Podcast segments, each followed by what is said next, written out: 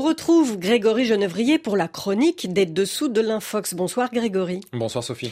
Un scrutin important se tient ce samedi en Slovaquie, pays frontalier de l'Ukraine, tiraillé entre politique pro-occidentale et rapprochement avec la Russie. La présidente slovaque Zuzana Kaptova a déploré ce jeudi un climat de haine avant le vote, sentiment attisé par une vague de fausses informations, Grégory. Oui, l'écosystème de la désinformation en Slovaquie a atteint son apogée avant le vote.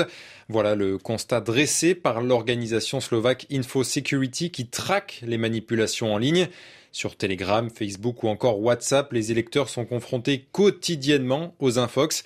Une désinformation massive qui infuse depuis plusieurs années dans le pays, selon Jana Vargovsikova, chercheuse à l'INALCO et spécialiste de la Slovaquie la police slovaque alerte sur la diffusion d'informations qui sont fausses euh, ou manipulées, et ce, euh, au moins depuis 2014-2015. Euh, On a donc aujourd'hui affaire à une forme d'écosystème qui diffuse des informations fausses à des fins politiques qui est assez robuste.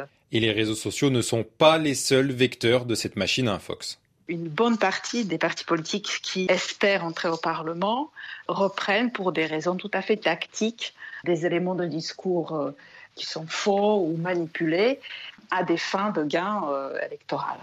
Et la figure de cette désinformation à des fins politiques, c'est notamment le favori de l'élection. Robert Fizzo, ancien Premier ministre, espère bien reprendre la tête du gouvernement, siège qu'il a quitté il y a cinq ans. Pour accomplir sa mission, le leader du parti populiste Smer n'hésite pas à agiter le spectre d'une élection truquée sans apporter aucune preuve. Un discours qui ne l'empêche pas de caracoler en tête des derniers sondages avec 20% d'intention de vote. Alors ce scénario, Grégory, euh, on l'a déjà vu et revu à l'occasion d'autres scrutins à travers le monde. Oui, le récit d'une élection truquée d'avance est devenu un discours à la mode, particulièrement chez les candidats populistes qui suivent les pas de Donald Trump aux États-Unis et ces paroles impriment de plus en plus. On peut citer par exemple cette publication partagée sur Facebook qui affirme que les élections législatives slovaques vont être truquées. L'auteur du poste pointe du doigt une société nommée E7, spécialisée dans la sécurité informatique. Vérification faite, l'Office national des statistiques slovaques, chargé de l'organisation des élections, eh bien, il n'utilise aucun des services de cette firme depuis au moins trois ans. Une infox similaire avait circulé, rappelez-vous, en France lors de l'élection présidentielle, avec comme bouc émissaire la société Dominion, société qui n'opérait pas en France.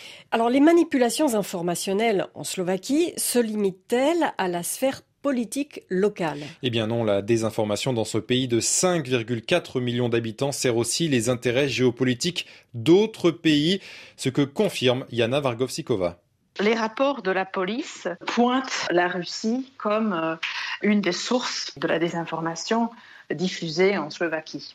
Et ça, euh, depuis euh, à peu près 2014-2015 et le début de l'occupation de la Crimée. Une façon pour la Russie d'essayer de polariser la société slovaque, de décrédibiliser les institutions en place et surtout de pousser les électeurs dans les bras de candidats favorables à la politique de Vladimir Poutine et à son invasion de l'Ukraine.